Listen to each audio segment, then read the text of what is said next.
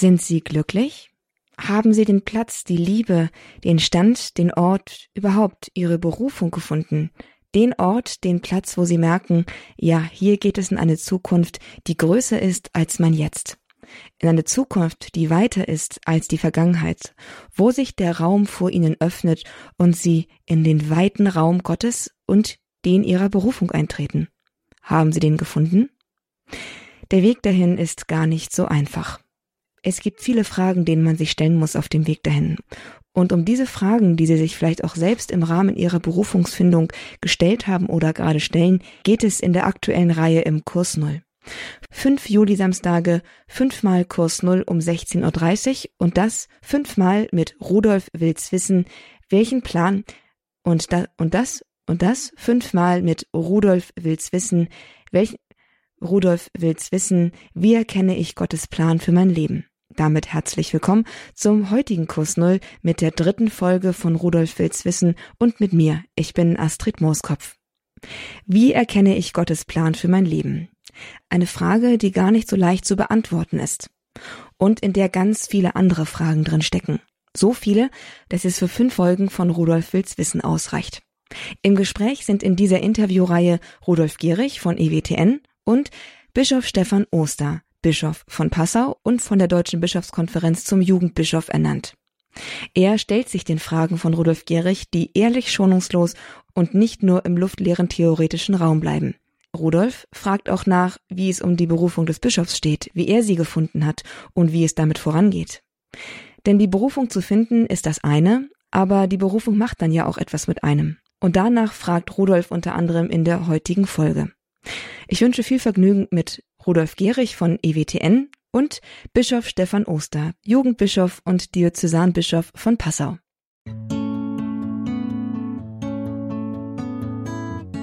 Ich frage mich oft, was sich Gott dabei gedacht hat, als er mich schuf.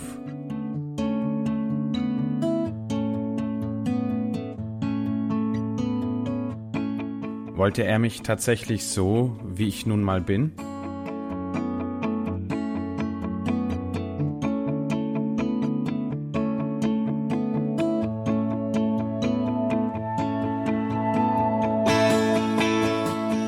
Was denkt er über meine Träume und Wünsche? Haben die auch einen Platz in seinem Plan für mein Leben?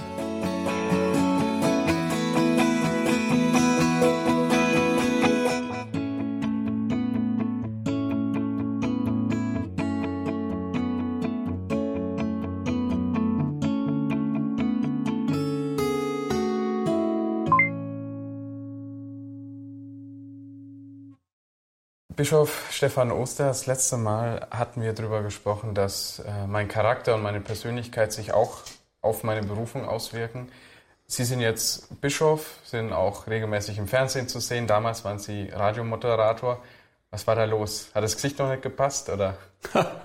nee, es hat sich halt einfach so ergeben. Das war äh, in Regensburg damals eine Art äh, Goldgräberzeit. Äh, viele junge Leute haben äh, da hineingeschmeckt in dieses neue Medium. Wir haben, äh, ich war schon junger Journalist, habe ein Zeitungsvolontariat gemacht und auf einmal kam Radio bei uns in die Stadt und wir wollten mitmachen und da waren wir halt dabei. In Ihrem Buch haben Sie ja auch dem Peter Siewald erzählt, dass äh, Eitelkeit ja auch oft eine große Rolle ja. gespielt hat und dass Sie dann äh, eines Tages auch festgestellt haben, ja eigentlich, dass jeden Morgen um 5 Uhr aufstehen und so weiter, um da ein bisschen die Leute am Radio zu bespaßen, das machen sie eigentlich nur, weil sie sich gerne reden hören oder sich gerne ja. da präsentieren. Um jetzt mal ganz blöd zu fragen, hat sich das geändert, wenn man jetzt Bischof wird? Ich hoffe, also äh, sagen wir mal, ich bin mir bewusst, dass es ein Thema ist, äh, mit dem wir wirklich zu kämpfen haben und wir als äh, Geistliche sogar noch einmal ganz besonders da herausgefordert sind. Ne? Wir wir haben, wir leben ehe- und kinderlos. Das heißt, wir können unsere eigene Fruchtbarkeit gewissermaßen nicht anschauen. Ne? Also mhm. äh, was da aus unserem Leben, aus unserem eigenen, äh, womöglich Familienleben hervorgeht. Und, und jetzt zu sagen, ja, wo sehe ich denn, dass ich fruchtbar bin, dass ich fruchtbar bin und ne, wie, wie, wie viele Leute erreiche ich? Wir, wir kennen tatsächlich ja auch das Phänomen Invidia clericalis, der klerikale Neid. Der spricht mehr an, der predigt besser und so weiter. Also äh, die Versuchung, dass es da um mich geht und am Ende doch nicht um Gott, äh, die ist bleiben da und groß und da sind, äh, da versucht ein der Teufel auch immer fort. Ne? Das mhm. heißt, dieses Thema hat man, solange der alte Adam lebt und kämpft, nicht hinter sich. Das, äh, und wichtig ist, dass man es sich bewusst macht, dass man den Herrn bittet, dass er einen durchsichtig macht und äh, dass wir die Dinge nicht aus Eitelkeit tun. Eitelkeit ist das eine, Menschenfurcht ist, ist das andere. Ne? Wir wollen, es gibt die Seite in uns, die gemocht werden will.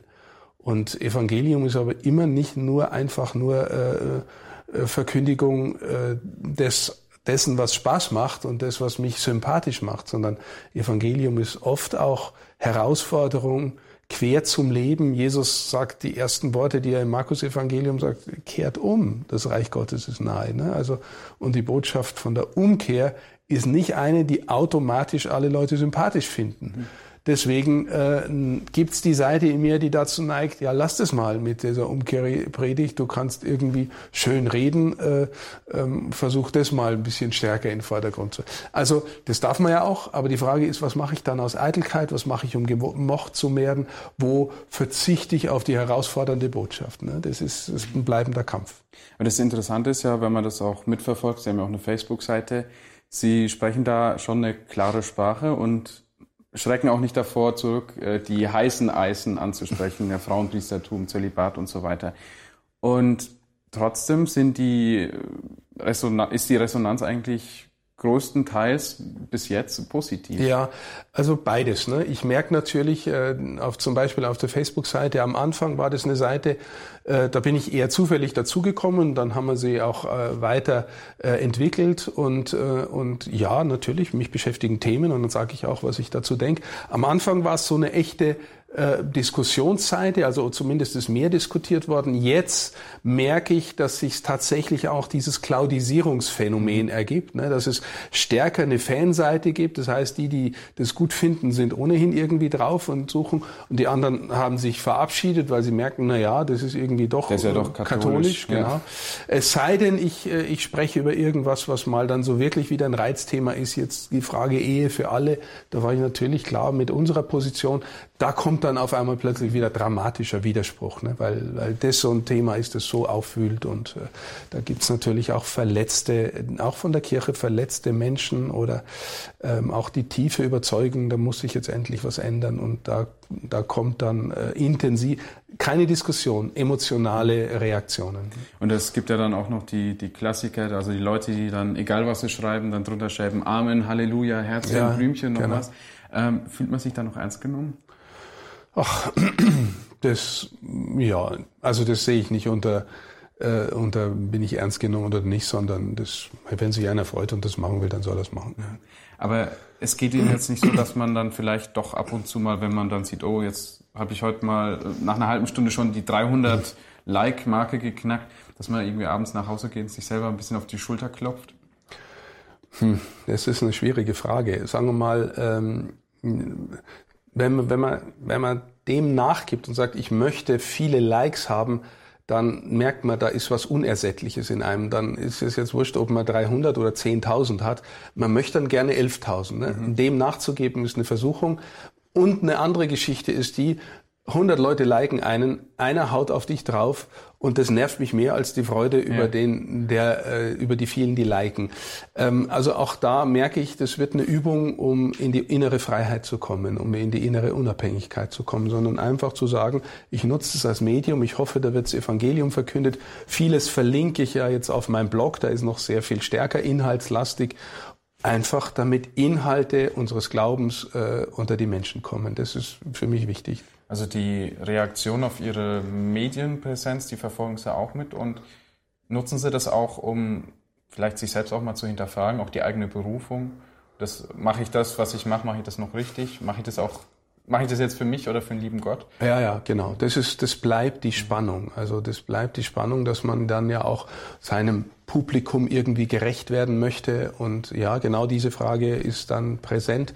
Auch die Frage, inwiefern lasse ich mich eigentlich von den vielen Medienpräsenzen ablenken und guck äh, permanent irgendwie, ob, ob da jetzt was kommt, ob da jetzt was da ist und und zu Lasten meines geistlichen Lebens, verstehen Sie? Also, dass die, dass die Fähigkeit wirklich auch ohne äh, Medien und Medienpräsenz zu sein und wirklich in der Stille zu sein und mal zu sagen, ich bin beim Herrn und das ist das Wesentliche. Und das andere ist äh, was, was mich abzieht und ablenkt. Also diese Spannung erlebe ich auch und versuche da auch so gut es geht eben äh, ähm, gewissermaßen in die innere Freiheit zu kommen. Das heißt, immer nur zum Herrn zu kommen. Hm. Also trotz der Berufung, wenn man sie gefunden hat und sie auch lebt, ist man nicht davor gefeit, dass so der, der alte Adam da immer wieder durchbricht? Nee, ich glaube sogar, äh, es ist äh, sogar eher umgekehrt, dass gewissermaßen der alte Adam und sein Kompagnon, äh, der Durcheinanderwerfer, dass die äh, bei Menschen, die in einem religiösen Sinn exponiert sind, besonders ansetzen. Also ich möchte es mal vergleichen mit so Heldenfilmen, so Hollywood-Heldenfilmen.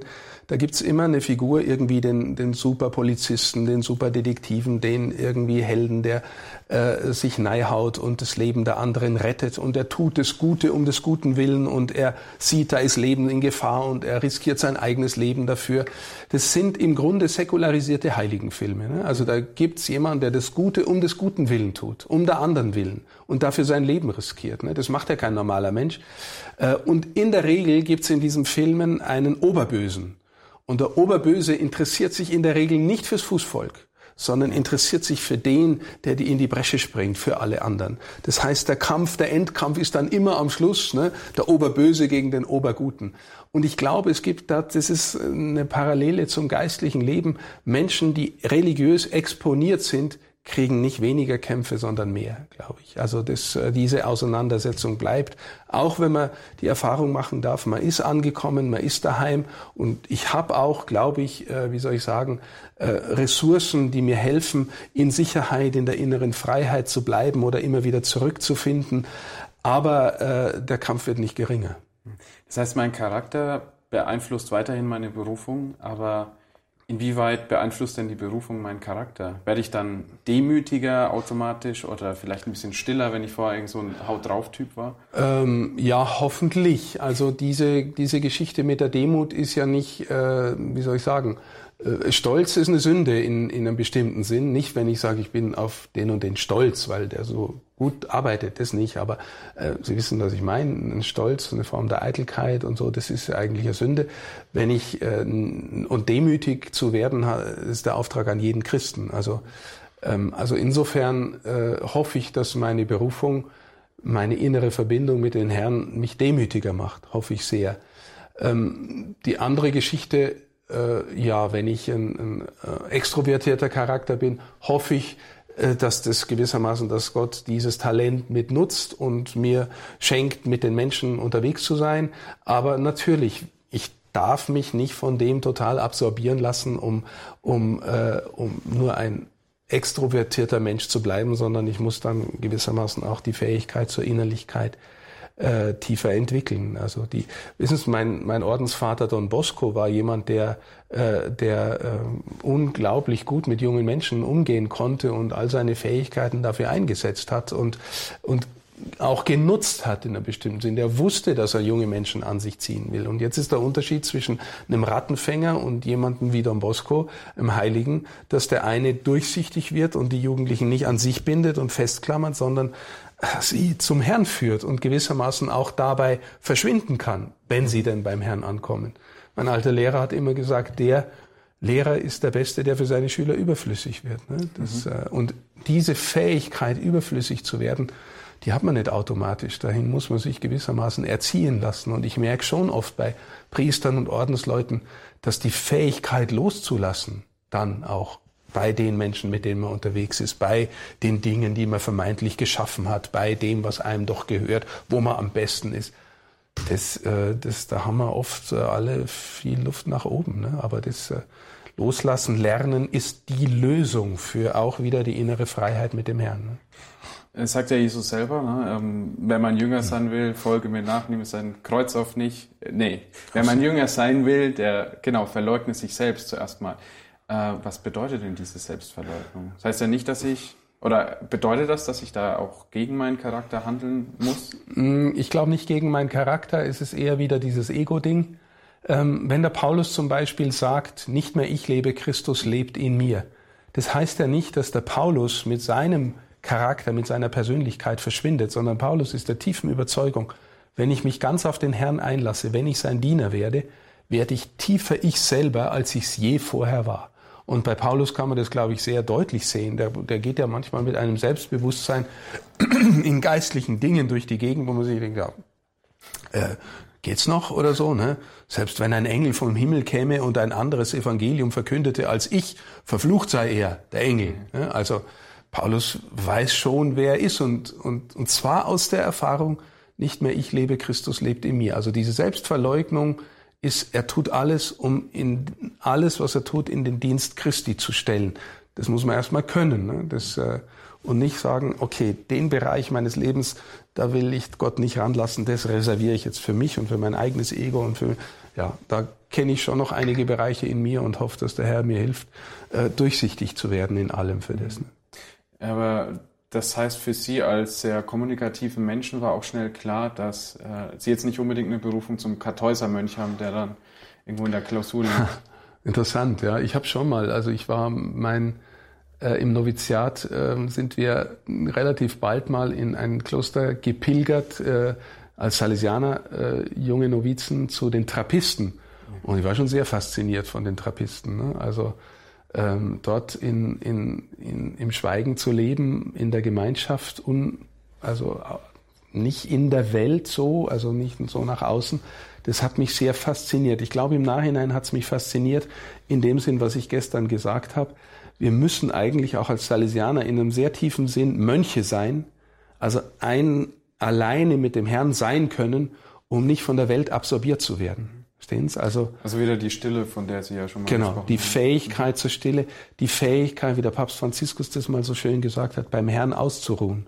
Das ist nicht was, was man automatisch hätte, sondern ganz oft ist so, oh, jetzt ich bin noch so viel unter den Leuten, jetzt muss ich auch noch beten. Boah, und beten ist manchmal anstrengend und so. Ne? Aber, aber die Fähigkeit auszuruhen beim Herrn, ich und er, er und ich, ihm gegenüber, einfach nur da sein, ohne große Gedanken. Und da, dass es einen da auch hinzieht. Ne? Das ist etwas, was äh, im, im Leben eines Priesters, eines Ordenschristen wachsen muss. Und wenn das nicht wächst, dann ist es wirklich schwierig. Ja, das heißt ja so schön so, dass das Brevier des Priesters ist quasi seine Ehefrau, mit der er sich jeden Tag beschäftigen muss, ob er will oder nicht. Ja, wobei Brevier ist dann auch nochmal so eine Sache. Das ist unser Gebet im Dienst der Kirche und dazu haben wir uns auch verpflichtet. Das ist wichtig, das tun wir auch stellvertretend für die anderen.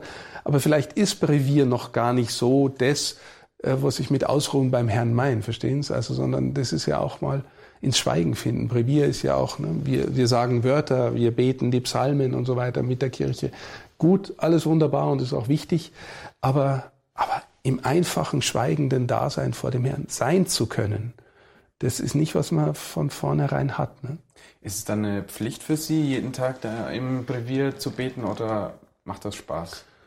Ja, Spaß ist nicht die richtige Kategorie. Also äh, äh, es ist beides. Ich empfinde es manchmal als Pflicht, weil ich es doch immer irgendwie in meinen Tag unterbringen muss und äh, und ich bin manchmal dankbar dafür, dass ich es äh, beten kann, äh, weil ich äh, dadurch auch im Gebet gehalten werde. Aber ich brauche darüber hinaus Zeiten der stillen Anbetung, um auch jeden Tag, um, äh, um gewissermaßen innerlich bei ihm zu bleiben. Jetzt bei der Selbstverleugnung sagten Sie ja, dass es nicht unbedingt bedeutet, dass man sich komplett aufgeben muss oder sich komplett umkrempeln muss. Aber einige Zugeständnisse muss man ja doch machen oder äh, gewissen Verzicht auch üben. Sie ja. jetzt beispielsweise auf Familie, ähm, obwohl Sie, wie Sie ja selber sagten, auch ein Familienmensch sind. Ähm, wie finde ich da den richtigen Weg, die Unterscheidung? Ähm, will Gott jetzt, dass ich darauf verzichte oder ist das ein Wunsch, dem ich weiter nachgehen soll, weil er meiner Berufung entspricht? Ja, sagen wir mal, Sie, Sie werden es äh, im Gehen des Weges auch wieder selber merken. Wenn Sie Gott wirklich Raum geben, dann werden Sie merken, was äh, nicht so wirklich dazu passt und was dazu passt. Ähm, auch wieder das Beispiel, Sie haben eine Freundin und, äh, und in dem Augenblick, in dem die Freundin in ihrem Leben viel Raum einnimmt, einfach weil sie ihr Herz verloren haben an sie und sie äh, sie gern haben und ihr auch den Raum geben wollen, in dem Raum, in dem Augenblick haben sie schon äh, einen inneren Konflikt mit, welche Rolle spielen jetzt meine besten Kumpels? Welche Rolle spielt meine Familie, meine Geschwister? Welche, wie ist es die Ausgewogenheit, mein Beruf und jetzt aber vielleicht der Wunsch, eine Familie zu gründen? So. Das heißt, in dem Augenblick, in dem irgendwas in ihrem Herzen wirklich wichtig wird, werden die anderen Dinge, die auch wichtig sind, neu sortiert, schon allein von dieser inneren Herzensbeziehung. Und äh, wenn Sie wirklich in eine Herzensbeziehung mit Gott kommen und auch die pflegen wollen und das wichtig ist, werden Sie spüren, da gibt's jetzt Dinge, die passen einfach nicht mehr dazu. Deswegen habe ich schon meine Frage, auch ich, also jeder von uns neigt zu Abhängigkeiten. Ne? Ähm, aber die Frage ist zum Beispiel, wenn ich eine sehr äh, offensichtliche Abhängigkeit habe, zum Beispiel ich Rauch oder, äh, oder beim, bei mir ist das Ringen darum, zum Beispiel Bücher zu besitzen. Ne? Ich hab, äh, und ich habe immer die Legitimation gehabt, ich bin Professor, ich darf mir Bücher kaufen. Ja, brauche ich wirklich jedes Buch? Ne? So, oder ist es eine Kompensation für irgendwas, für irgendein Sehnsuchtsloch zu stopfen, nach Wissen und so Zeug?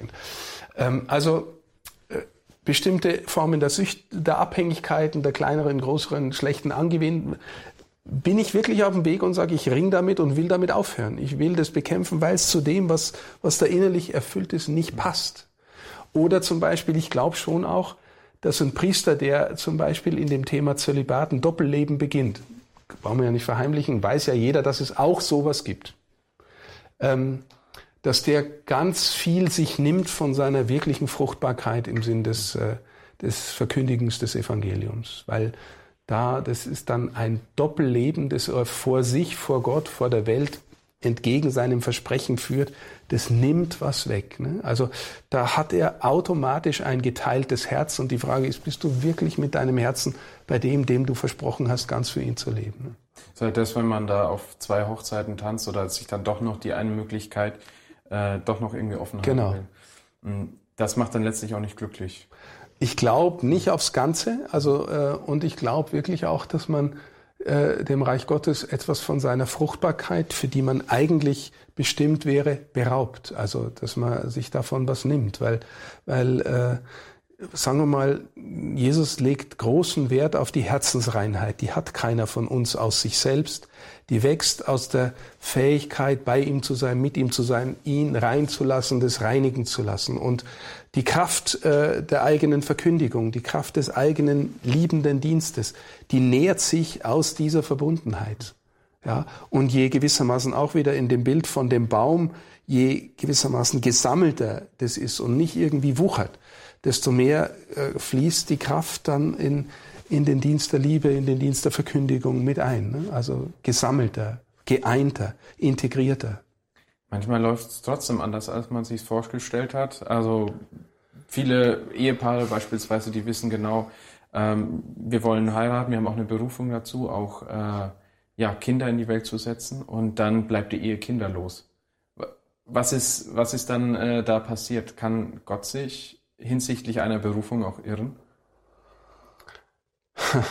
Also sagen wir mal, Berufungen erfolgen immer hinein in die gebrochene Welt. Die Welt ist nicht heil.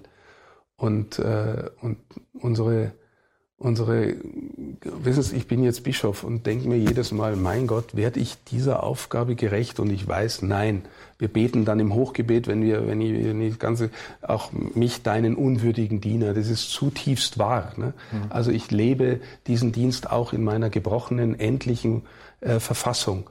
Und natürlich, das gibt's dann auch für Ehepaare, wo man merkt, es vollendet sich vielleicht nicht auf, auf das hin, was wir uns ersehnt haben, ein gemeinsames Kind, eine Familie zu gründen. Ähm, ich kenne auch Ehepaare, die dann, die dann äh, miteinander etwas gefunden haben, dass sie in eine Zuständigkeit zum Beispiel für ein Kinderheim gewachsen sind. Kenne ich auch. Ne? Ist, ist jetzt nicht das einzige, die einzige Möglichkeit, damit umzugehen, aber aber der Dienst dann an, an, an den anderen, an vielen, das kann einen trotzdem auch dann, vielleicht, vielleicht schenkt einem Gott keine Kinder, äh, um gerade diese beiden für was anderes zu äh, verwenden, auch in ihrem Miteinander. Ne? Das, das äh, ist durchaus möglich und ich würde alle Ehepaare, die äh, kinderlos bleiben, ermutigen, miteinander zu suchen. Was, was kann, was kann unser, unser Dienst in der Welt trotzdem sein, auch in, in der Miteinander? Ne? Und was kann zum Beispiel, wenn wir miteinander schaffen, froh zu sein, als Paar Ausstrahlung zu haben, was kann das auch Trost sein für andere Menschen, denen es genauso geht, zum Beispiel? Ne? Äh, ja, so ist es. Also ich habe da auch mal eine Frau kennengelernt, die mir dann erzählt hat, äh, ja, sie lebt jetzt ähm, quasi als geweihte Jungfrau und möchte ihr, ihren Verzicht für die Kirche aufopfern und betet jetzt viel den ganzen Tag. Und er hatte dann auch erzählt, dass er vormittags zwei Rosenkränze, nachmittags nochmal zwei und am Abend dann auch nochmal ein, dass er immer schön auf fünf kommt. Aber er hat es mir in einer Tonlage gesagt und auch so einer gewissen Biestigkeit, und ich dachte, warum das macht dich das nicht glücklich? Mhm. Ähm, ist das ein Anzeichen dafür, dass man, also ist das automatisch ein Anzeichen dafür, dass die Berufung nicht da ist oder muss man das anders leben oder also ist, wenn ich meine Berufung äh, finde, bin ich dann immer glücklich? Es ist kein Automatismus. Das äh, muss man leider so sagen. Es ist nicht automatisch, dass ein Ordenschrist äh, ein zufriedener Mensch wird. Ne? Wenn, wenn wir nicht äh, bei Jesus bleiben, wenn wir nicht uns immer wieder neu ihm übergeben, wenn wir nicht wirklich aus dieser Mitte leben. Ordensgemeinschaften sind in sich selbst auch sagen wir mal, versuchte Orte. Ne? Das ist äh, im Sinn von, da soll jetzt ausdrücklich werden, lauter Menschen, die ihr Leben Jesus gegeben haben, das soll jetzt besonders ausdrücklich werden. Ja, äh, manchmal ist es da, manchmal ist es da besonders schlimm und man denkt sich, was ist denn da jetzt da passiert? Gell? Also weil äh, es kann auch sein, dass Ordensgemeinschaften kippen, so von der inneren. Stimmung, Motivation her. Ne? Das ist nicht, das ist kein Automatismus. Berufungsleben gelingt nicht automatisch, sondern es gelingt hoffentlich, da dürfen wir auch Zuversicht haben, wenn wir uns immer wir wieder wirklich innerlich äh, auf ihn beziehen und, und im Vertrauen wachsen und auch gegenseitig ermutigen. Er ist da, er geht mit, er bleibt da. Wissen Sie, ich erzähle gern das Beispiel von, von einem Mitbruder, der mal heimgekommen ist in unsere Gemeinschaft. Der war bei einer frommen Gemeinschaft und hat da die Messe gefeiert. Die haben ihn mal eingeladen, so zur Aushilfe, und er kam heim und hat gesagt, stellen Sie sich vor, heute war ich bei einer Gemeinschaft, die haben gebetet, als ob es Gott wirklich gäbe. äh, oftmals gibt es Ordensgemeinschaften, oh, was heißt oftmals? Nee, ich will jetzt da, ich komme ja selber und das ist und bin froh und dankbar, Ordensmann zu sein, aber manchmal gibt es das, dass so viel Routine ist. Da, da kommt vor lauter Routine und vor lauter über Gott reden Gott gar nicht mehr wirklich selber vor. Und, äh, und dann muss man auch ehrlicherweise sagen, ich habe schon auch Mitbrüder erlebt oder Ordensleute, die weggegangen sind. Es hat fast immer begonnen mit einem schleichenden Ausstieg aus dem geistlichen Leben, auch aus dem geistlichen gemeinschaftlichen Leben. Man bleibt mal weg, man bleibt öfter weg, ne? man wird gefragt, wo bist du eigentlich und so. Und dann irgendwann merkt man plötzlich, okay, er ist draußen und äh, ist auch weg. Also das, das geht nicht automatisch. Und schon steckt man in der richtigen Berufungskrise. Ja, das äh, würde ich gerne das nächste Mal noch ein bisschen mit Ihnen vertiefen. Danke, dass Sie sich die Zeit genommen haben. ja, danke. Bis nächste Wir kommen Woche. da schon ganz schön auf den Grund, gell? Ganz genau, bis nächste Woche dann im Kurs Null mit Rudolf Wilswissen und der vierten Folge von Wie erkenne ich Gottes Plan für mein Leben. Auch dann stellt sich Bischof Stefan Oster, deutscher Jugendbischof und Diözesanbischof von Passau, den Fragen von Rudolf Gehrig von EWTN. Es bleibt spannend und da gönnen wir uns doch schon mal eine kurze Vorschau auf das, was uns da erwartet.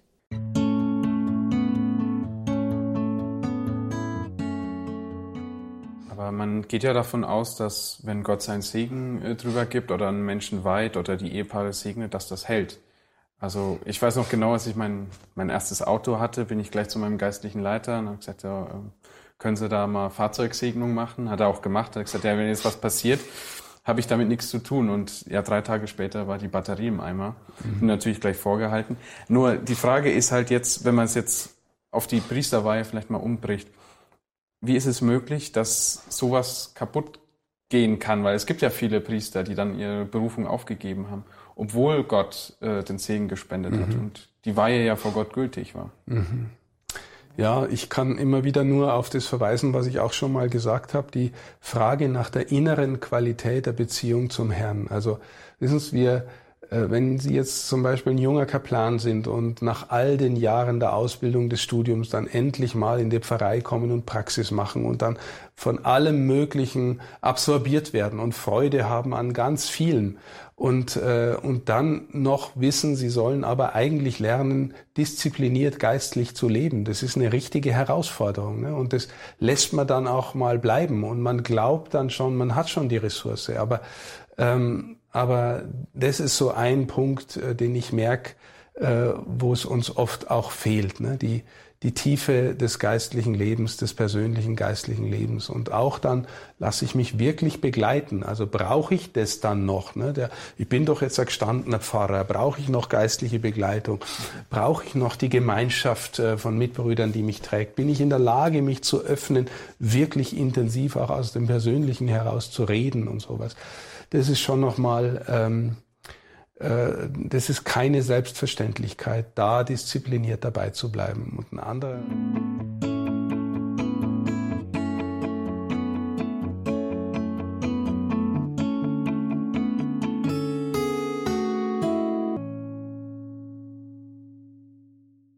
Also unbedingt wieder einschalten. Nächste Woche um 16.30 Uhr im Kurs Null bei Radio Horeb. Dann geht es nämlich weiter mit der vierten Folge von Rudolf Wills Wissen, wie erkenne ich Gottes Plan für mein Leben.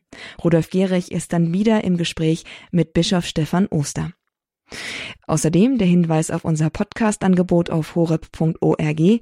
Dort finden Sie alle Folgen von Rudolf Wills Wissen, die bisher gelaufen sind, auch die heutige aktuelle zum Online-Anhören oder auch zum Herunterladen, je nachdem, ob Sie es vielleicht jemandem weitergeben möchten. Uns einfach besuchen auf horeb.org in der Rubrik Kurs Null. Und dort finden Sie auch andere interessante Sendungen, die im Kurs Null gelaufen sind. Ich wage zu behaupten, keine Frage rund um den Glauben, die im Kurs Null bisher nicht behandelt worden ist.